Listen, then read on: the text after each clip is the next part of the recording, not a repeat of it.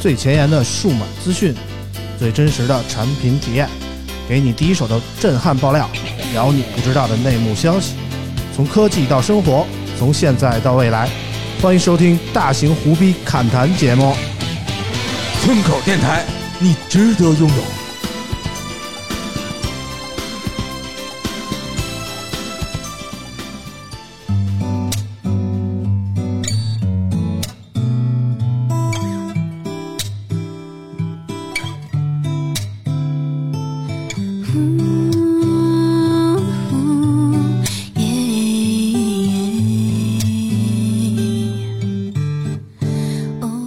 Hello，大家好，我是村长啊，很高兴和大家又在新一期的村口 FM 中见面了啊。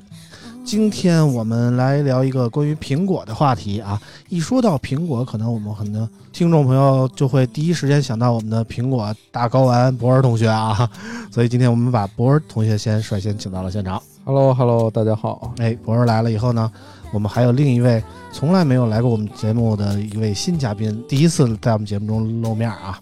这位嘉宾是谁呢？我们听他自我介绍一下。啊，大家好，我叫生哥，因为我以前的笔名叫事情小 生啊，以前看过中国第一本手机类的杂志《数字通信》的人都应该知道这个名字啊我零零年进这个圈儿，啊然后呢，二十年的从业经验，啊，嗯、跟着国产手机或者跟着手机行业，从那个摩托罗拉当老大，到诺基亚当老大，到后来三星当老大，啊到后来苹果当 老大，然后现在见证了这一对系列的见证过了程整啊个一一系列发展啊嗯，零零年我幼儿园大班儿，啊！生哥也是我们这个媒体界的这个老前辈啊，每次有什么发布会的这个酒局啊什么的，我们都听生哥给我们讲故事，可有意思了啊！当然了，生哥今天来了，也想跟我们好好说说这个苹果。呃，二零一九年刚刚过去啊，二零二零年已经来了，在二零一九年，苹果可能说。并不像我们想象中的那么强势啊，在其他的各家智能手机厂商纷纷推出各种形态的产品以后啊，我们看到苹果可能还是给我感觉有一种老态龙钟的感觉啊，它始终没有拿出一个特别有变革性的东西来。它的主打的产品 iPhone 十一系列，从现在这个角度来看，怎么说呢？我觉得没有特别大的创新性啊。从对苹果的寄望来说，我觉得是很失望的。当然，苹果这一年也推出了许多热销的产品，比如说 AirPods Pro 这个东西，可能说就一下带火了这个真无线降噪耳机的市场啊。但是在它主营的手机方面，我觉得还是不够惊艳的啊。我们听听生哥给我们看看，认为这个苹果到底是怎么回事？去年苹果推陈出新吧，推了三款新的产品出来。嗯，其实客观来讲，这个业内一片的呼声就认为啊，大家到五 G 了，你苹果还推四 G 产品嗯啊，是不是落后了？这个呢，客观来讲，就是那个呃，从两方面来看吧。啊，苹果首先来说，它确实这一代产品有它落后的地方，嗯，比如说这个五 G 方面的这个呃缺失卡位的啊缺失和落后，这个呢应该是跟它的前两年的市场策略有很大的关系。啊嗯一个卖的比较好，对吧？咱这个皇帝女儿不愁嫁啊啊啊，爱玩你爱买买，不买拉倒，对吧？啊第二个呢，就是苹果跟高通在美国这两年打了不少仗啊我嗯我们业内人也觉得很奇怪，因为你知道，中对于中国来说，你要说如果让那个 OPPO 跟 vivo 去打去打架，啊大家都都觉得不可 思议，我们应该一个对外，对吧？啊！对啊但你反而发现高通跟苹果这两年打了不少的那个专利仗，对呀，打到最后什么？打到打到最后，苹果一怒之下啊不跟你高通玩了有，英特尔的啊，我就跟英特尔玩，基带啊结，果哪知道你发现英特尔是个扶不起打倒，哎对 这就完全脱离了苹果的这个我记得一个进程啊嗯。这个这就是说你们就会发现，苹果今年有没有五 G 手机上？嗯，我估计都有点悬。从啊，目前的这个呃他们的研发进度来看，嗯。英特尔的这个基带的信号确实是比较差，嗯，功耗也比较大，所以说今年九月，这个咱们叫姑且称之为十二代新的苹 果能不能上五 G，嗯都比较悬啊，这是我的一真个的吗？对第一个看法。啊第二个就是说，呃，苹果在有些它固有的优势上，嗯，第一个或者说优势不在，或者优势不太明嗯显，这个我觉得可以分析一下。比如说打个比方，它拍照嗯啊，当年苹果的拍照可以说是远超于安卓的所有的对对对对对产品，呃啊对啊大概在应该是在 iPhone 五之前或者 iPhone 六之前，嗯，基本上是远超于这个所有的这个安卓的竞安品卓啊的机器啊。我们知道那个时候我们出去，我们出去跑发布会，嗯，那个拍照不想带带相机，嗯，拿手机拍，基本上是统一的，一水直儿的接拿苹一个果苹果手机就一够了水儿的苹果，啊因为你用其他的同时代的，类似于呃其他的，比如 vivo、OPPO 啊，华为那个时候就就别谈 了、啊，那是很差的。啊那个时候拍到最好的是 OPPO 跟 vivo 啊啊基本上赶苹果还是有很大的色差。啊但是你会发现，自从华为从 Mate 九开始这个拍照这个算法突破之后，异军突起之后，苹果完全是翻不起身，嗯对，完全翻不了身。你看，嗯咱们无论从排名还是从真实的实对从实际评测来 DSO 那来个看来说，评分来看啊，一直对被华为压着，一直被压着，嗯这个是它一直被安卓阵营压着，嗯应该这样。三星它也三星它也不行啊拼不过嗯，但是我们内部实测来看，它估计连 vivo 跟 OPPO 都不如，啊所以说它在拍照这一块儿它落后的比较比较严重啊。啊以前它强的地方也比较严重了。嗯，第三个就是苹果以前引以为傲的这个做工，嗯，方面的东西，感觉就没有什么进步其实进步非常非常小，不是说没有进步，嗯，是进步非常的小。嗯，而您看，反观国产的这几个品牌，嗯，安卓经营的这几个品牌，嗯，包括华为，嗯包括 OPPO，包括 vivo，嗯对吧？嗯，他们进展是非常快的。对但基本上什么曲面屏啊，什么全面屏啊，嗯，折叠屏啊，这个折叠屏啊，对吧？啊？苹果想都别想。嗯啊，这是苹果落后的地方。嗯，但反过来说，苹果有没有固有的传承的一些优势，嗯或者说一些它固有的一些的一些那个特点呢？嗯，我觉得是有的。嗯，是有些这个东西是一些安卓是没有办法达到的。嗯，比如说啊，我们就说这个咱们的 Flash 缓存这个那个内存这块东西，啊，是吧？？这东西是很多人说是很多用户所忽视的地方。嗯嗯但是呢，你们就是我们在做测试的时候，嗯，啊，我们曾经做过一次，就是在那个 iPhone 十一代上市的时候，我们曾经做过一次测试，嗯，拿当时最好的三星的、华为的、小米的、嗯或苹果的，我们做了一次测试，嗯，就直接测它的 Flash 的传输速度，嗯，明显的感觉到苹果排了第一啊，嗯啊，这是为什么呢？这就是说。我们不还是要跟它动的系统机制有关系吧？呃，跟系统机制没关，因为我们测试是这样子的，我给啊大家也、是也说一下，啊我们的系统呢就是直接传输呃一个四 GB 大小的一个文件，啊通过 USB 三点零直接进行那个对拷，啊从电脑上拷到那个手机上。啊苹果大概比最优秀的安卓的手机大概要快百分之十七左右啊啊，这个数据你们可以去我们的非常官网吓上人的去这啊去个， 找嗯一找。但实际上就是，无论是是存储到手机里，还是从手机存储到电脑上，嗯对吧？来回复拷，这个数据是比较真实的，大概百分之十五到百分之十七左右的，当然是有误差，对吧？？嗯这个是比较真实。说首先一点，苹果的这个内存这块做的是非常优秀的，啊这点是是 OK 的。嗯这是这是第一个，第二个呢，它还继承了它在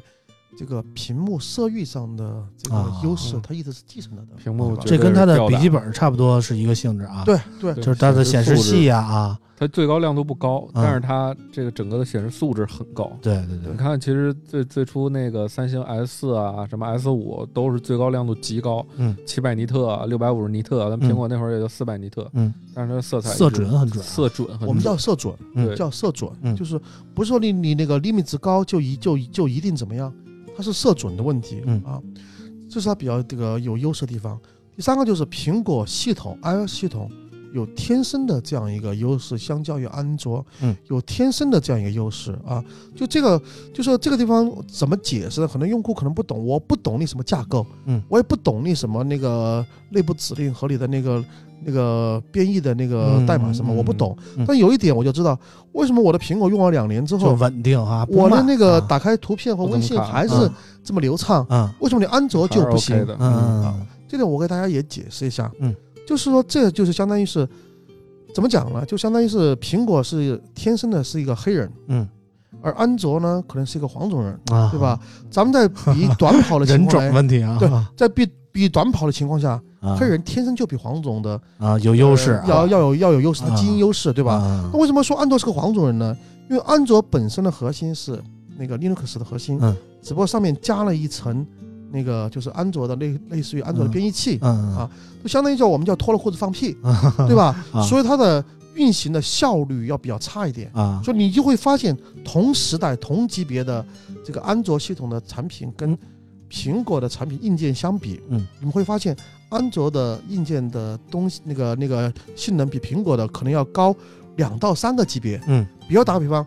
同样的那个 ROM 这一块的运行内存这一块，嗯，安卓都已经到十二 GB，十二、嗯或主流，咱们主流主是流是八八的时候， GB 啊，苹果也还才是只有四嗯三到四，对？吧？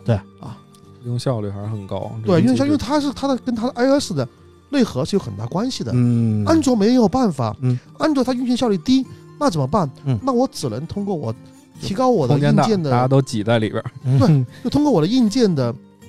这个效能，嗯，来弥补我运行效率低下的情况。嗯，这个时候你们会发现，同样的是同时的东西，安卓一般都四千毫安以上时，嗯嗯，而续航反而还不如嗯，苹果可能三千左右的这样两的，千两千四，嗯对，两千三千左右的嗯最这样早东西。再往前一千四，嗯对非常少电池。就说苹果，我可能用最低的效能实现了最高的价值，嗯出来，对吧？好，反过来讲，这哦，这就是我们苹果说的那个优势的地方。嗯，第三个苹果的优势啊，就在于，呃，它的这个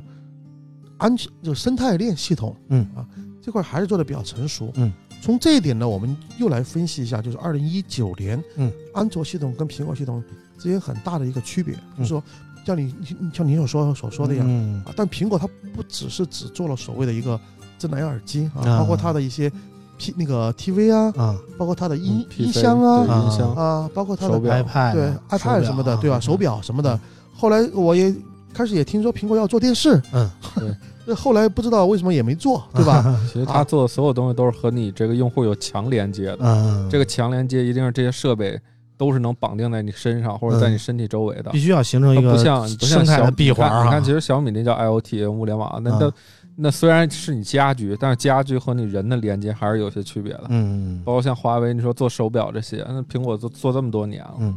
还是差差不少，而且那又涉及到一个安卓 Wear 和它自己的这种 WatchOS 苹果自己整个系统生态的区别。嗯，那我想听听博文能不能给我们带来一些二零二零年苹果新的发展方向呢？就我觉得二零二零年，首先是这样吧，就是刚才呃我们也谈到这五 G 的问题，那嗯现在不是说其实高通说有和解嘛，嗯，就是一个是俩俩人官司该该该该怎么打怎么打，或者说该不打不打了，但是。反正苹果也也会比英特尔要多掏一些钱，但是它肯定是要解决五 G 这 问啊题，而且高通，高通不前段时间也说嘛，我们现在其实其实和苹果进展还比较好，嗯，那我们也开始在准备给苹果上这个五 G 的对基带问题。啊我觉得苹果五 G 手机晚一年是可以接受晚的，晚一年，其实如果它晚是可以两接受年，，嗯可能就有点过分了。对对。另外，另外，其实我们谈到这个今年这个新品曝光嘛，我觉得有时间线可以说一下，比如说嗯三月份，正常来说春季的发布会，苹果今年有几个已经很明显。要做的更新，一个是 iPad Pro，嗯，其实 iPad Pro 去年，呃，去年年底的时候就一直说要更对，新，之前传了很久，可能说对十月、十一月就会发出这但个其新的但是 iPad，没有，因为那对会儿不是一个是那个呃贸易战，然后有这个跟美这国个生还有关系呢 有你你看 Mac Pro 其实受影响很大，啊 Mac Pro 但凡全部在中国生产，不会这么慢的。啊，它它一直在权衡这个事情啊嗯，但是而且 iPad Pro 其实要换新的这个芯片，嗯，更强的机能，啊嗯还要看它能带来一些什么新的玩意儿。嗯，另外一个更新可能是 iMac，嗯，就现在系统软件，其实去年系统软件也有已经曝光，就是说 iMac 可能要换 ID 设计了，嗯就它那个屏占比要高一些了，因为其实从多少年前 iMac 就是这样，嗯虽然你现在看 iMac 不打开屏幕，那机身设计还是很炫酷，嗯还是很牛逼，但是嗯屏占比太低了，对吧嗯？对啊二十七寸屏占比太低，iMac 应该是大要边更框新的。对，另外一个是很多人不都说什么三月份 iPhone 要苹果要发 iPhone SE 二嘛？嗯那这个东西其实两说啊，嗯，就是你其实这个我还是挺期待的，说实呃在的可能性不大，啊，就是呃本又质浇上了我一本盆质冷水，啊本质上你想这个有这么一个逻辑啊，嗯就是 iPhone SE 是一个什么东西？其实就是苹果完全不需要任何研发，就只要把自己以前的那些件儿组装在旧一起件儿啊，旧件儿就是嗯也不是说旧件儿吧，就是说可能它也它肯定也会生产新的件儿。嗯但只要是旧的技术攒在一起，就可以卖一台机器，嗯然后这个机器定价就可以很低。嗯那苹果什么时候会做这样一款机器？一定是它上一款的主力机不太销量给力不太好的时候，嗯它要靠这个来拔一拔。但我感觉 iPhone 十一的后劲儿就不太足，呃，iPhone 十一后劲儿不太足，但是整个它其实去，其实去年苹果信心很足，就是说 iPhone 十一和 iPhone，呃，iPhone 十一 Pro 这个系列嗯其实是非常好的。嗯现在现在来看，其实销量还是不错的。嗯那另外你看啊，iPhone 上一款最成功的销量最成功的产品是什么？iPhone XR 对吧？嗯最便宜的产品。嗯现在 iPhone 十一呢，其实有点当年 XR 那意思，就是销嗯量也很低，所以我倒觉得 iPhone SE 的第二代可以不用特别期待，而且 这个你说这不个用特小别期待，这个小屏能怎么样呢？虽然我我是觉得大部分网络用户特别懂那种会想要小屏，嗯。普通用户不是，我也有我的想法。如果它是那种采用 iPhone 七或者 iPhone 八的模具做出一个所谓的啊那 iPhone SE 二，那我觉得就太没有诚意了。起码它得给我来一个全面屏之类的吧，哪怕是有刘海儿的呢。呃，那那比较难。 对吧我我插一句啊，嗯那个大家都说罗永浩是贩卖情怀啊最牛逼的人，嗯我觉得他不算，最牛逼的是苹 果，啊哈哈哈就是啊，苹果希望才越大，失望越大。对苹果才是卖的是情怀。啊，你其实你你们会发现啊，就是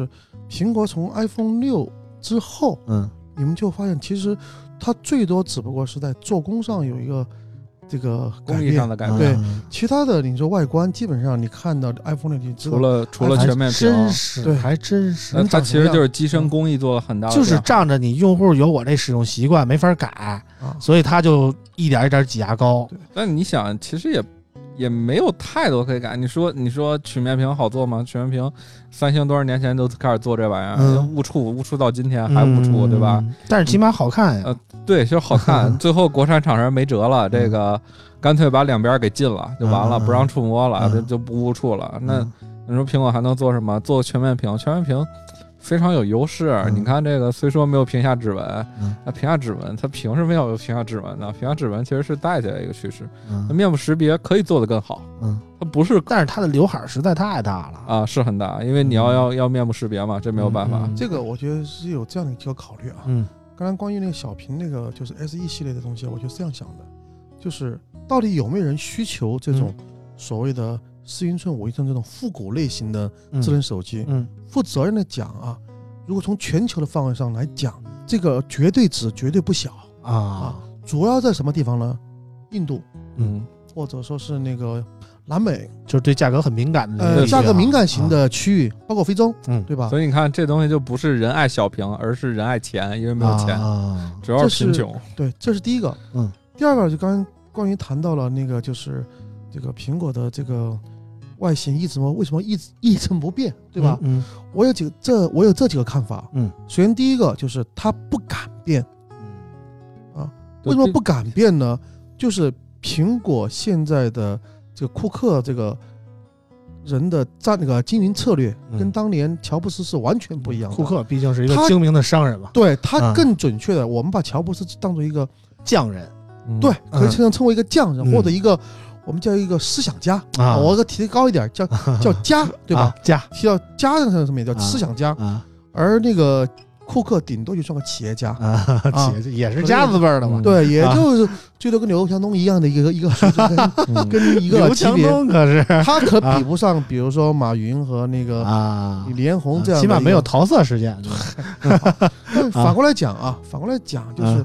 苹果为什么不敢变？就是它嗯它一个它不敢变，第二个变的成本太大。对嗯，因为出它不起这一系列，嗯你们最近看财报，你应该能看到，嗯苹果虽然说它的销量不及华为，嗯，但它的这个利润率利润率呃利润率高啊利润绝对值啊，啊，要利润远的超所绝对有的值安是卓厂商啊。是远超所有安卓厂商。为什么？嗯为什么？这一面很多人就哎，苹果是有生态链，它那个生态链也能挣钱，别扯了，那个能、嗯能挣多少都是钱手？机挣钱，它就是一个硬件厂商，还是成本低。对嗯，就说白了，对而成本本低。嗯控制那成本。成本为什么低？嗯同样的一这样一个元器件，对吧？凭什么说华为可能是多少多少美元，嗯而苹果只有它的三分之一？为什么？嗯它量大哎呀。嗯两大它上一代用了这个元器件，它下一代还用这个元器件，嗯说不定下下代它还用同样的元器件，嗯，对吧？有没有这个可能性？有有有，别跟我说没有，有有对吧？有其有实手机没有多少部件儿，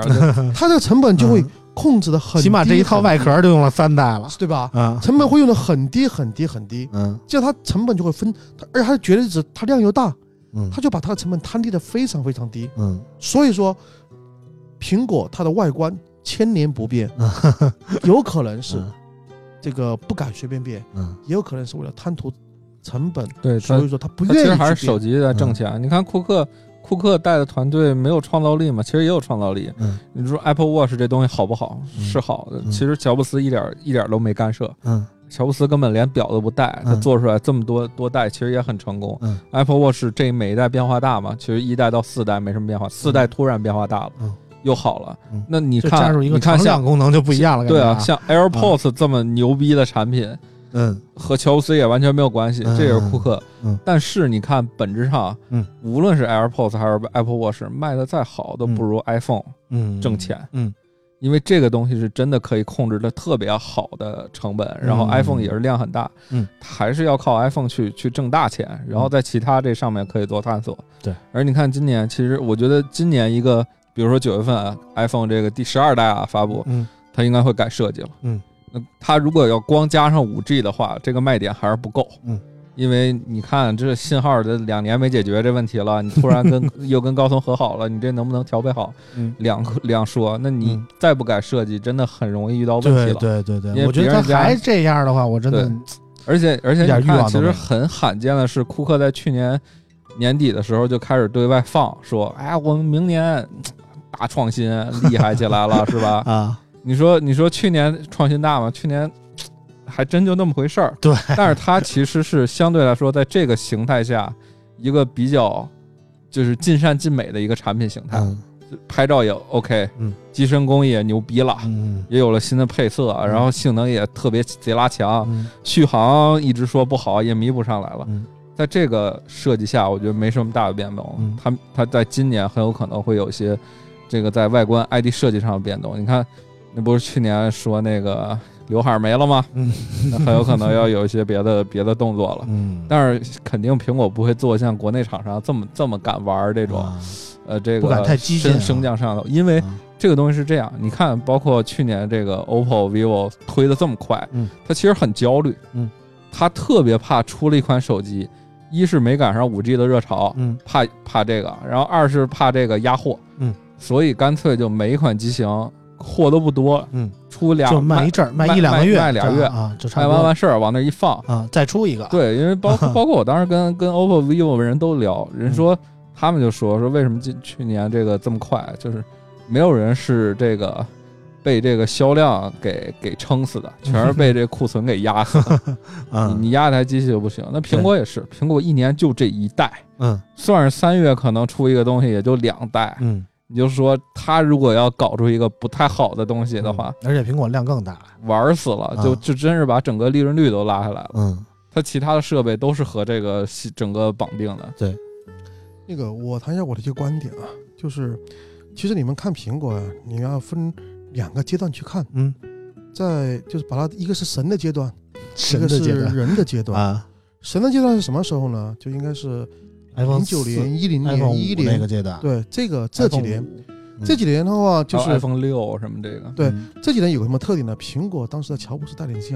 它无论从外观、嗯一操操作性，还是做工方面，嗯，都完全颠覆了我们对手机产品的一个基本的一个认识，对吧？嗯我们认为手机只是个产品，而乔布斯把它做成了一个工艺品和一个艺术品的这样一个层面。嗯嗯嗯所以那个时候大家都是以苹果为荣，嗯对吧？嗯你那时候所有人都在抄苹果嘛，对你说的很对，一个是嗯抄苹果、学苹果、嗯模仿苹果。第二个，你你你你回想一下，嗯那个时候安卓手机动不动都就讲。啊，我的这个机身是用 C N 那个 C N C 的工艺所有洗工出来艺的都是贴着来的啊啊包，括那时那候个发最布会是专门得讲这一套的啊，最著名的就是一块，就是一啊不锈钢三零四、哎啊傲视，就是小米怎的么那样个的啊，小米啊这个不锈，钢的艺术之旅，啊你说这对是怎么对出来的，对对吧？你们回想那个时对候，我特意记得小米还给我寄了一个那个钢板，钢钢板啊对对钢对板，嗯我是亲眼去参观了那个工厂，啊怎么从一款从一款不是钢板，是一块铝啊铝板、哦，对啊对对，铝合金板，啊铝怎合么金最后到最后成为一个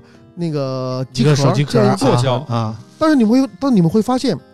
从呃，应该从一六年左右开始，对吧？嗯？国产手机开始自我的创新是越来越多了，嗯嗯，嗯啊，包括这两年，你就会会发现国产手机的创新已经远远超过苹果了。对对对，对苹果的那个 iPhone X，就我们叫 iPhone X 吧，嗯出来之后，大家觉得哎呦，这这这全屏很漂亮，嗯很标新立异，就稍微刘海大了一点。嗯但你会你就会发现，苹果国产手机、安卓手机从那个时候就推出了朝真正的全面全面屏哎改玩发得展，更各大种尝试啊，各种对尝试，所谓的曲面屏、三 D 曲面什屏，么所谓挖的上下孔、水滴、对挖孔、升水降滴、啊，升降，包括所谓的双面屏，对吧嗯？对，上它和下就是叫青出于蓝嗯而胜于蓝，嗯，就它已经不屑于再去学习苹果的什么什么东西，嗯，就是在至少在手机这个对层、手机产品这个层面，安卓已经远远把苹果甩在了后边。嗯，无论是屏幕技术，还是制作工艺，嗯，还是说是性能参数，嗯还是说是拍照水平，包括我们今天那个就是最近发布的这个 OPPO 的所谓的这个防抖的嗯技术拍摄啊等等，都远远超过了苹果。嗯，好，这就是这就是说，在手机这个层面上，基本上安卓手机已经远远打败苹果了。嗯，所以苹果我觉得走下神坛啊，我们可能说的是很多人在在讲啊，森哥，那苹果那个这个去年的年报季度很漂亮，对吧？还是全球它的销量第三季度第三嗯位啊，很漂亮，我就告诉你们，看财报看三个月，嗯啊，看三个月之前，嗯对吧？就是看财报，你要看它三个月之前的这个这个销售情况。啊但是看一个公司的战略发展，一定要看它三年之前，啊因为它三年做的战略，三年之后才能结成果。啊嗯，但反过来讲，为什么苹果蓝牙耳机立马就能火，啊带动了新的一轮所谓的嗯真蓝牙耳机的这个，TWS 耳机啊，这里面有两个东西，嗯一个是中国不是说没有做过蓝牙耳机，嗯最早的很多品牌都在做蓝牙耳机，嗯至少比这个苹果的真那个所谓蓝牙耳机，这个会提前至少，我不是说十年嘛，至少五六年嗯应该是没问题的嗯嗯，对吧？但是为什么没有做起来？嗯有，只不过当时把这个蓝牙耳机当成一个很低端的一种产品啊，去对待，比不如太六重视啊，六十九块钱、啊 九十九块钱，就送了嗯，对，啊因，为这种产品它成本比较低嗯，啊，可能技术啊效果也稍微也比较差一点啊。，苹果的这一代产品能够把这个能够突破出来，嗯是它从无论是从工艺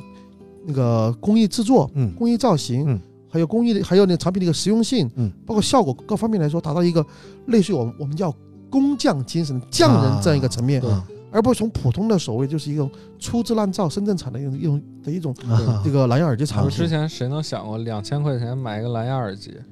两千五百块钱买舒尔五三五了，啊，有线动铁啊是吧啊？这但是人家我买一就魅族耳机还你妈花四千块钱呢，这就是说，啊苹果实际上给安卓手机或者给安卓手机厂商指明了方向，啊，或者叫我们借苹果这个品牌嗯抬高了某些产品的它的这个调性。嗯，但你觉得苹果那个那个产品真的成本多少？肯定没有你应该那心里么应高啊，该有数。啊咱说有百分之十到百分之二十，都有点抬高它了，对吧？嗯有百分之二十都有点抬高它了嗯，对不对？这个我就我就不方便说。嗯嗯，但是呢，如果苹果要告我，没关系，我有嗯 BOM 成本不的。至于的，不至于对的，要如果苹果要告我，没关系。 嗯但是呢，我有 BOM 成本的证据。啊但反过来讲，安卓手机厂商嗯又借助苹果的这个额外的周边产品，他们又学会了怎么去拓展它的周边产品的啊这现个。在这个一大批国产安卓手机厂商也开始做耳机了，对，哎就是说，就是我们从这一点，我们是要是要感谢苹果手机的这个东西，因引为路人对，然后就是让它，就是说白了吧，就是让它去把整个行业的调性提高，，嗯对然后我们去捡桃子，嗯就是用俗话来讲，就是叫这个食道友不食贫道，嗯对吧？嗯就这样一个要要概念，你看现在包括华为的，华为那那套无线耳机，嗯，我那天看的话是福一一千霸一子百三啊，一千一百九十多，嗯对吧？嗯呃但反过来反过来，你看那个荣耀为什么只要六百多？啊，包括那个去年那个，其实成本都那么点儿，呃，对吧我觉得我觉得就更算多的还是品牌就溢是价，就算是它。差的不算太多，啊但对，也不会差说是嗯差个十几二十倍的成本，嗯那他妈也不差不了至于那么些，对吧啊？所以说这东西就是说白了这个你是会不会为你的信仰去充值？嗯对你说我用耳机，我什么杂牌子我就不用，我就用华为。溢价我就用溢价还是很高对吧嗯的，就是你为了那点延迟和那点连接体验，那连接体验就是人能做到的，那你就要嗯多花这么多钱。对，所以我比较关心的实际是上，它成本差不了多少，就是 AirPods Pro 算是引领了一波这个真无线耳机的热潮啊。那么从博士的了解到的角度来看，二零二零年苹果还会引领哪些热潮？就是说刚才已经说了，这个 iPad 然后 Pro 可能会手更机换啊什么啊，是吧？其他方面你有什么消息 其没实有？还还有一个消息，啊一说了很久了。那嗯从去年开始就听到一些消息说，苹果在做一款 AR 眼镜。啊，对，是这个吧这个其实很有意思，啊嗯就是我我其实关注到 AR 眼镜，确定除了不是 VR 眼镜啊？不不不是 AR 是吧 AR AR 可能其实会苹果在 AR 方面一直每次发布会还都有所对展都会示提啊，但是这个东西是一技术积累，这就跟你 iOS 嗯，你你我不知道你用没用过第一代的 iPhone iPhone 第一代那会儿 iOS 还很操蛋，就是啥玩意儿也用不了。嗯，对 iOS 二啊也那时候很连操蛋。 Apple Apple Store 都没有，对啊，什么时候有 APP App Store Store 了，iOS 算是彻底被释放啊了，对吧？啊，那其实 AR 这个技术也是苹果做了这么多年了，嗯，现在也已经有了一些好的应用场景。你看拿 iPhone 当个卷尺什么去测量个东西，卷尺对啊，已啊经非常好，对吧？这个啊 AR 眼镜可能会是下一个突破点，但是这个东西其实很虚幻啊。啊，就也有报告说这个没那么快，因为现在确实技术一般。嗯我我我大学时候其实就在用这种东西，啊我记得我一二年大二时候，我当时花两万多块钱买了一 Google Glass，火我操，有钱，那当时咱很很久前，但是 Google Glass 啊就是体特别像那个超级赛亚人戴的啊那个啊对体体验体验极他妈 的差，反正就是啊它就是一个在你眼球上面眼球前面嗯的加了一块块小玻璃有啊一个屏幕，啊，然后后来后来我我我我就觉得这玩意儿不行嘛，因为也花钱买教训了。但是当时就觉得自己特别。后来我用了 Hololens，嗯，觉得我操微软真牛逼 Hololens。嗯但是等真正体验到 Hololens 之后，发现那玩意儿也挺傻逼的，三十度视角，嗯然后分辨率也不高。嗯而再后来，你知道我体验什么？我不知道你们有没有听说过一家叫 Nreal 的公司，呃，没有其，实是一家中国公司 嗯。那家公司非常牛逼的是，它做了一款很强的 VR AR 眼镜。啊，这个 AR 眼镜视角能比 HoloLens 大两到三倍左右，啊然后高分辨率，嗯关键是它是一款用骁龙八四五的处理器的 AR 眼镜，嗯啊那得多费电呀！呃，是很费电，啊所以它外接了一个电池好，啊但是但是这眼其镜上挂一电池，这它其实是出了一根线嘛，啊嗯然后但其实这意味着什么？这其实是意味着手机芯片是可以有 AR 计算能力的，啊就是能提供这种 AR 就视觉上的计算能力的，嗯那其实是很有很有想象空间的。嗯 N Nreal 这家公司最早什么时候做的呢？嗯一七年开始做的，啊，那没多长时间呀，两年了呀！嗯我操，两年八四，你你算一下现在的八四五和八六五差多少？啊，你再看一下当年的 A 十一芯片和现在 A 十三仿生芯啊片，就说八四五那家那代已经够运算这个 AR 已技经术够了啊，所以嘖这还是挺有意思的啊。但是我觉得可能今年今年应该不会发布吧，可能要到后年或者什么，它应该有一个平，就相对来说比较缓慢的转化期，而且刚开始的售价一定会极高，就是避免人家不明所以的去入坑，然后对苹苹果品牌形象造成影响。因为你看苹果其实。也做了不少这种啊看上去很酷产品，Air Power 不就牛逼吹大了？最后发现出不来啊，出不来，啊没有办法。他其实是很有想象力的，嗯因为我也刚好认识一些这个我自己朋友在苹果，他们就说说很多东西没法跟你说， 但我我们能看到的东西已经已经远超你的想象。啊，哎呦呵，但是这个东西什么时候发布，说嗯真的，他们内部很多人也不知道。啊，就这个，他们公司内部保密机制也很很很严格的。但是我是觉得这个就在 AR 眼镜上可以有个期待吧。当然，嗯今年最大期待肯定还是新的 iPhone 的设计，也就这些嗯，反正我最近一次看到 AR 眼镜是来自于 vivo 的那个产品啊，啊。那个产品给我的感觉就是还有进步空间吧，啊，反正是这个感觉，呃，然后今天的时间差不多了啊，我们请二位最后总结一下对于二零二零年苹果的展望吧。我个人看法是，二零二零年苹果应该会有，相比于二零一九年会有一个突破。嗯，但是呢，要想赶上目前安卓阵营，估计还得啊，行，博文的态度呢？我觉得值得一等吧。反正如果你现在没有买 iPhone，嗯不要买了，嗯。现在想买 iMac，缓一缓；嗯哼现在想买 iPad，缓一缓，嗯别着急。嗯 AirPods 有点贵，嗯等一等，嗯等原价也值得一买。反正有 AirPods 原价哎就是真的，等时间长嘛。对，等一等也值得一买。但是其他的硬件不要买了。嗯但是 Mac Pro 你要真是有四十多万，想买就买，没关系，对吧？ 啊，但是其他的硬件等一等，嗯，二零二零年会非常精彩。博文是不是要买一 Mac Pro？对我我要买个屏幕嘛，要买哎呀个叉 D 呀 R 屏呀幕呀。！行了，今天我们节目时间差不多了，我们非常感谢二位来到我们的录制现场啊，也感谢大家的收听，我们下期节目再见，拜拜拜。